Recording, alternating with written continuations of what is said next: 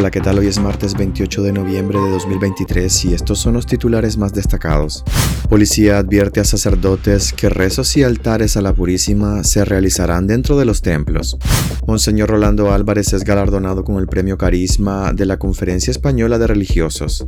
La Universidad Casimiro Sotelo exige récord de policía para repartir 2.400 cupos de nuevos ingresos.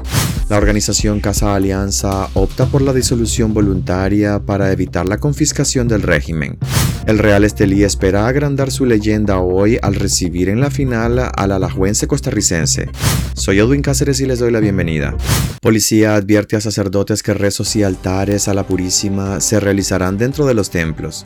Este martes inicia el novenario a la Purísima Concepción de María, una de las festividades religiosas más importantes de Nicaragua, previo a la tradicional gritería del 7 de diciembre. Sin embargo, la policía orteguista ordenó a varias parroquias del país que las actividades religiosas al novenario de la Purísima se deben realizar dentro de los templos. A sacerdotes de diferentes diócesis del país se les ha ordenado por parte de la dictadura que todas las actividades relacionadas al novenario sean en las parroquias, que a nadie se le ocurra salir denunció la investigadora Marta Patricia Molina. Tanto los altares como los rezos a la Purísima y el grito del día 7 de diciembre tiene que hacerse a lo interno de los templos. La parroquia Sagrado Corazón de Jesús, ubicada en el barrio de Monseñor Lescano en Managua, informó en sus redes sociales que la procesión de la Purísima Concepción de María, prevista para hoy, este año no saldrá a las calles. Mientras la dictadura persigue y prohíbe las procesiones, Rosario Murillo intentó este lunes mostrarse fiel a las tradiciones religiosas de los nicaragüenses y anunció que estaban por concluir los altares que instalan en la Avenida Bolívar de Managua.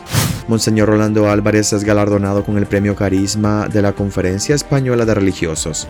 La Conferencia Española de Religiosos concedió este lunes en Madrid el premio Carisma en la categoría de Misión y Cooperación Internacional a Monseñor Rolando Álvarez, obispo de Matagalpa, preso político de la dictadura de Daniel Ortega en Nicaragua. El obispo ha sido el único ausente de los 10 premiados en esta gala celebrada en la capital española. El reconocimiento coincide con el cumpleaños 57 de Monseñor Rolando Álvarez, que sigue recluido y en aislamiento en el sistema penitenciario nacional conocido como cárcel modelo en Tipitapa. En su nombre, Monseñor Silvio Báez envió un mensaje de agradecimiento donde denunció la injusta condena a 26 años de cárcel contra el obispo de Matagalpa por parte de la dictadura. El obispo auxiliar de Managua recordó que Monseñor Álvarez fue encarcelado por proclamar la justicia y la verdad en nombre del Evangelio, por defender los derechos y la dignidad de las personas, por caminar al lado de los más pobres.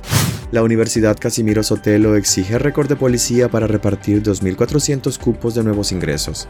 La Universidad Casimiro Sotelo, creada por el régimen de Daniel Ortega tras la confiscación de la Universidad Centroamericana, está exigiendo la presentación de un récord de policía a los estudiantes que quieran optar por una carrera durante el proceso de prematrícula que inició este lunes. Este es el primer filtro que aplican las autoridades impuestas por la dictadura para repartir los 2.400 cupos disponibles para nuevos ingresos. Los requisitos para los jóvenes que quieran ingresar incluyen certificado de conducta, copia de cédula, diploma de bachiller y otros documentos. La Casimiro Sotelo será la primera universidad del país que exige la presentación de antecedentes penales para optar a una carrera. No lo han hecho ni siquiera en las que ya controlaban, como la UNAM, la UNI, la confiscada UPOLI o la Universidad Agraria. Las autoridades no han explicado el porqué de este requisito. Según analistas consultados, este sería el método utilizado por el régimen para castigar a quienes hayan tenido registros por participar en las protestas antigubernamentales del año 2018. El rector Alejandro Genet, impuesto por el CNU tras la confiscación de la UCA, dijo que la Universidad Casimiro Sotelo ofrecerá 15 carreras con 2.400 cupos, divididos en los turnos matutino y vespertino. Esto supondría la suspensión del turno sabatino que tenía la UCA y que daba la oportunidad de formación a decenas de estudiantes de los departamentos del país.